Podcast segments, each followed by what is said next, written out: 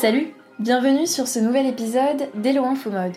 Aujourd'hui, on quitte la plus nordiste pour le sud et on va parler élégance, made in France, ceinture de sécurité et lance à incendie avec Capucine Thirier, créatrice de la marque de maroquinerie vegan Saint-Lazare, lancée en 2019.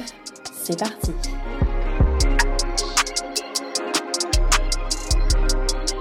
Bonjour Capucine. Bonjour Chloé. Alors, si on écrit le CV de Saint-Lazare, ça donne une marque créée en 2019 par toi dans les Hauts-de-France, des valeurs fortes telles que l'inclusivité, l'upcycling et l'innovation, mais c'est surtout une maison tendance qui se fait remarquer. Est-ce que c'est ça, c'est bien résumé? Ouais, c'est plutôt sympa. ça me plaît bien. Alors, tu as toujours été sensible au recyclage et au tri des déchets, j'imagine.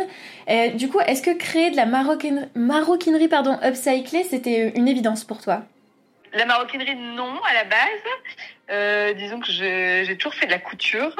Donc ça, c'est mon côté créa. Ouais. Euh, et quand on fait de la couture, effectivement, on fait déjà finalement de l'upcycling. On a l'impression que c'est hyper tendance l'upcycling, mais finalement, on n'a rien inventé. Ça a toujours existé. Et notamment quand on fait de la couture, on va récupérer euh, des vieux draps, des rideaux, des chemises. Et donc en fait, on, on fait des... On... Ouais, moi, je faisais déjà de l'upcycling depuis que je suis toute petite. Euh, et la maroquinerie, c'est venu un peu après. Moi, j'ai vraiment commencé à la base avec des chambres à air de vélo, Ouais. parce que j'en avais sous la main. Et du coup, euh, ça a commencé avec un ciseau, j'ai découpé dedans, j'ai fait des plumes, donc hop, on fait des bijoux.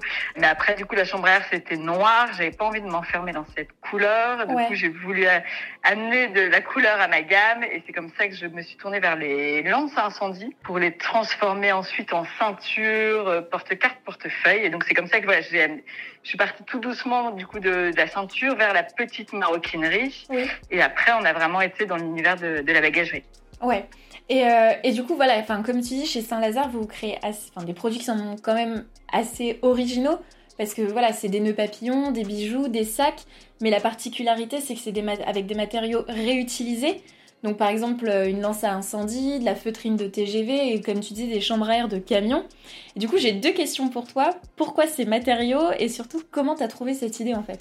En fait, au début, je partais vraiment de la matière. Donc, j'ai vraiment commencé, euh, voilà, comme je te disais, avec de, de la chambre à air de vélo. Et après, en fait, c'est, alors soit tu pars de la matière pour créer ton produit et tu te dis, euh, bah, avec cette matière, qu'est-ce qui serait propice, qu'est-ce qu'on peut en faire de cette matière, comment on peut Mhm. la transformer?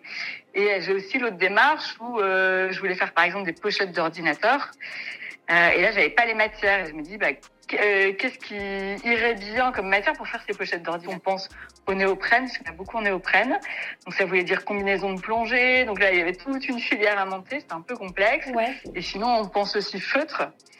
Et, euh, et c'est comme ça que j'ai été mis en relation avec le fabricant euh, qui travaille lui pour la SNCF et qui, euh, qui fournit tout le feutre qui recouvre l'intérieur des TGV. Ouais. Et voilà, qui génère des chutes et c'est comme ça que j'ai fait mes pochettes d'ordinateur. Donc en fait, il y a vraiment les deux démarches. Soit tu pars du produit pour aller trouver la matière, soit tu parles de, de la matière pour créer ton produit. ouais. Et, et justement, ça n'a pas été trop compliqué de trouver des ateliers qui, bah voilà, qui sont capables de travailler à partir de ce genre de matières qui sont assez originales pour de la maroquinerie ou des bijoux? Moi, c'est ça qui m'éclate. Jamais je serais partie dans la mode autrement. Euh, S'il n'y avait pas cette démarche d'upcycling, hein, qui est vraiment une démarche euh, créative et, et en fait contraignante, hein, mais Oui. c'est ce qui fait voilà que c'est créatif parce que de la contrainte naît la créativité. Donc euh, la première difficulté, c'est toute la partie sourcing. Effectivement, c'est ce que tu disais, c'est trouver les matières. Donc moi, quand je me suis lancée en 2019, bah, c'était pas, voilà, on avait du, des difficultés à trouver les, les matières. Aujourd'hui, ça va beaucoup mieux parce que voilà, les entreprises ont plus le droit de jeter. Il y a des nouveaux, Oui. il y a des intermédiaires aussi qui se créent, qui mettent en relation les upcyclers et les industriels. Et après, comme tu le dis, c'est aussi trouver les ateliers. Euh, quand je me suis lancée, bah, Saint-Lazare n'était pas connu. Euh, moi, je me suis tournée vers des ateliers de maroquinerie parce que du coup, c'est vraiment de la maroquinerie, c'est c'est des grosses épaisseurs. Et il y avait que qui, euh, ateliers de confection, ils savaient pas faire. Ouais. Euh, Ils n'avaient pas les bonnes machines et, euh, et en fait, du coup, j'ai eu beaucoup de refus parce que déjà, c'était pas du cuir. Après, ce que je respecte, hein, parce que c'est vraiment une très belle matière, le cuir. Beaucoup d'ateliers qui voulaient pas travailler autre chose que du cuir. Et puis après, quand moi j'arrive avec mes air de camion, euh, bah, j'en ai perdu plein, quoi. Et en fait, j'ai vraiment dû commencer avec quelqu'un euh, qui faisait, ouais, qui faisait plutôt de, qui retapait l'intérieur de très belles voitures. Donc, en fait, il fallait trouver quelqu'un qui soit démerde, quoi, qui, et qui a envie, en fait, de relever ce challenge, Ouais. de contourner les difficultés et trouver des solutions, quoi. Bah, qui sont un peu aussi dans ton esprit, en fait, de voilà, la créativité, euh, c'est à base de contraintes, quoi. Voilà, exactement. Quelqu'un motivé et qui, qui a envie, et, du coup, c'est comme ça que c'est parti, quoi. Ouais. Et en plus de la démarche euh, upcycling, chez Saint-Lazare, vous, vous faites un peu la promotion du Made in France quand même parce que justement, j'ai pu voir euh, sur, ton site, sur ton site que 100% de vos ateliers sont en France, c'est ça? Ouais, alors ça, euh, pour moi, c'est une évidence. Mais ce quand on, donc nous, on récupère des déchets. Donc les déchets, on les récupère en France. Ouais. Moi, je me verrais pas de les envoyer au Portugal ou encore plus loin pour fabriquer des sacs, quoi. Il faut vraiment rester aussi cohérent pour notre démarche. Oui, c'est ça. Donc ça va de soi qu'on fabrique en France. Et du coup, quand nous, on est déjà bien engagé au niveau environnemental, et ben après, on a aussi envie d'aller plus loin et du coup de se dire, bah, du coup, on fabrique en France, mais est-ce qu'on n'irait pas plus loin aussi et d'avoir une démarche aussi sociale? Oui. Et du coup, on a la chance aujourd'hui d'avoir donc trois ateliers de maroquinerie en France et qui ont la spécificité d'être des entreprises adaptées ou ESAT, donc c'est-à-dire qu'ils emploient que des personnes en situation de handicap. Ouais, c'est ça. Et du coup, c'est un choix personnel ou c'est vraiment pour euh, vraiment inscrire votre engagement euh, de manière solidaire euh, écologique, etc. Bah, à la base, c'est vraiment un choix personnel parce que c'est vraiment une cause qui me touche. Oui. Et euh, j'ai déjà travaillé un peu dans ce domaine-là un petit peu avant. Euh, après, j'ai pas pu le faire tout de suite parce qu'au début, c'était quand même nouveau, on avait beaucoup de contraintes. Euh, voilà, mais aujourd'hui, euh, on est très fiers de pouvoir le faire et puis de, en fait, changer notre regard aussi bien sur les déchets, hein, de se dire qu'un déchet demain peut être une ressource, mais aussi changer notre regard sur le handicap. Et quand on voit nos sacs, bah, voilà, c'est un mot qui revient souvent de la part de nos clients, c'est euh, c'est bluffé. Ils sont bluffés par la qualité des produits, mais de dire on est incapable de déterminer quelle était la, la matière première. il y a vraiment euh, une vraie démarche aussi sociale derrière. Euh, ça, ça, les bluffe. Bah, c'est cool, mais c'est trop bien que voilà des petites entreprises comme toi qui en plus grandissent de plus en plus sur ce genre de marché mettent en avant des personnes qui sont en situation de handicap et voilà prouvent que c'est pas parce que tu as un handicap que tu peux pas faire le métier qu'une autre personne euh, pratique quoi. Voilà, montrer que c'est possible. Et après, bah, la, chance qu'on a aussi quand on crée une entreprise, c'est qu'on part d'une page blanche. Donc, autant bien faire les choses dès autant le bien écrire, ouais, c'est ça. et, euh, et j'ai pu aussi lire que ta démarche, elle s'arrêtait pas non plus que aux créations. Le nom et le logo de ta marque reflètent vraiment l'esprit de Saint-Lazare, donc euh, l'élégance et le recyclage.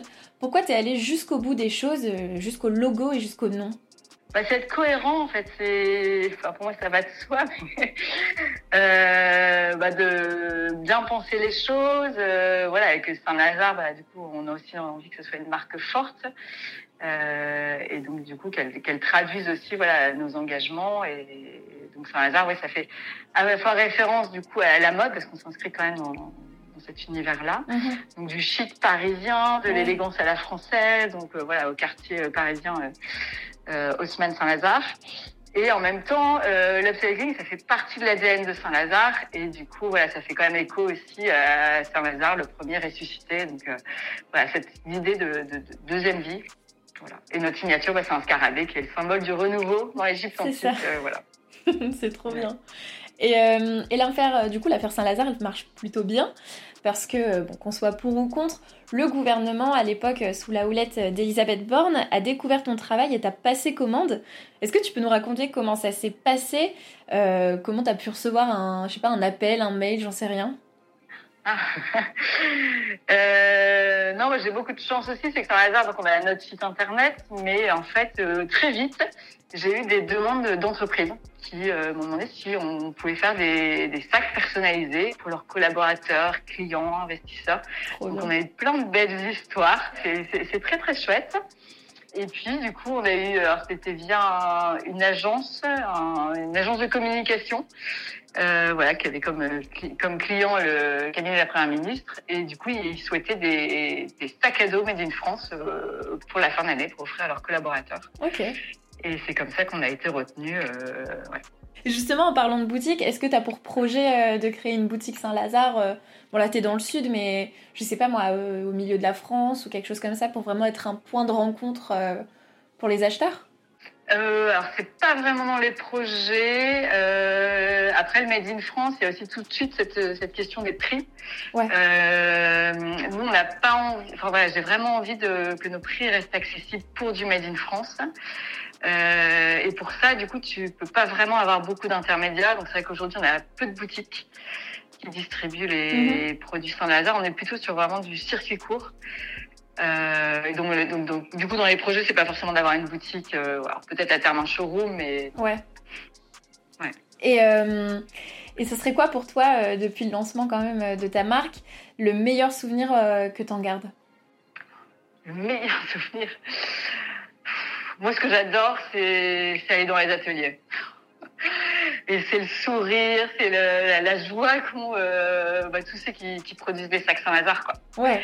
Et du coup, moi, je suis hyper contente que voilà, euh, on ait une commande pour euh, pour Matignon, mais euh, mais eux encore plus, quoi. C'est ça. Et pour moi, c'est vraiment mon équipe et, et c'est vraiment tout ce, ouais, ce travail d'équipe, quoi. De... Et c'est ça que j'adore. C'est hyper gratifiant. toutes les belles histoires, les belles rencontres, ouais. C'est ça, ouais. Et, euh, et ben voilà, enfin, dans tes ateliers, les, les, employés, ils sont hyper contents de ce qu'ils produisent. Et sur ton Instagram, on peut aussi lire, enfin, du moins sur l'Instagram de Saint-Lazare, on peut lire euh, beau, simple et chic, super belle ceinture, tellement canon et en accord avec vos valeurs, donc de la part euh, de tes acheteurs. Comment on se sent quand on crée sa marque et qu'on reçoit ce genre de réaction de retour par les, par les consommateurs?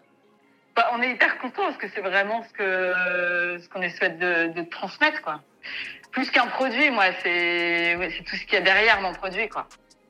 C'est plus qu'un sac, c'est ouais, c'est de l'upcycling, c'est c'est on soutient la fabrication française, on, voilà un vrai engagement social et voilà on essaye de de faire bouger les lignes en fait, ouais. À son échelle. C'est un petit acte militant, voilà. C'est pas c'est pas que le le fait d'acheter un sac, c'est derrière, ouais, c'est plus que ça. Quoi. Oui, c'est ça. C'est d'acheter un sac, un sac dans la conscience de, bah, il est upcyclé, c'est une démarche écologique, et puis en plus, c'est des personnes handicapées qui l'ont produit, donc c'est une démarche aussi solidaire. C'est ça. Même si avant tout, euh, avant tout, nous, ce qu'on souhaite, c'est créer des produits élégants. Oui. Voilà, tout ça après c'est les frites sur le gâteau, mais voilà, nous c'est vrai qu'on fait zéro publicité, on pousse pas du tout à la consommation, on s'inscrit vraiment dans la, dans la slow fashion. Euh, voilà, moi ce que je veux, c'est que nos clients achètent nos produits déjà parce qu'ils en ont besoin. Ouais. Voilà, on veut pas que ce soit un énième produit qui reste dans le dans, le placard. Ouais. Euh, et puis après derrière, parce qu'ils le trouvent beau et qu'ils vont le mettre. Euh, voilà. Puis après derrière, bah voilà, il y a plein de belles valeurs, mais ouais, qui arrivent ensuite. Et euh, bah, du coup, Capucine, on arrive à la dernière question. Euh, donc j'aime bien questionner euh, les rencontres sur l'avenir de leur marque, de leur création. Quels sont les projets ou les envies pour, pour Saint-Lazare pour l'instant? Euh, ah ben, toujours, nous on est vraiment des dénicheurs de pépites, toujours à la recherche de nouvelles matières et de belles histoires à écrire. Euh, donc je recherche des bleus de travail. Ah ouais. Une matière que... Mais le beau bleu de travail, c'est exigeant aussi. Ça c'est une matière que j'aimerais bien récupérer. Et pour en faire quoi? Euh, Et après, c'est vrai que les sacs à dos marchent bien, fonctionnent bien, et du coup j'élargirais bien aussi la, la gamme. Ok. Eh ben, merci beaucoup Capucine pour le temps accordé. Et euh, bah, je pense qu'on peut qu'espérer un succès grandissant pour euh, ta marque, euh, avec les bleus de travail en tout cas. Ouais, merci beaucoup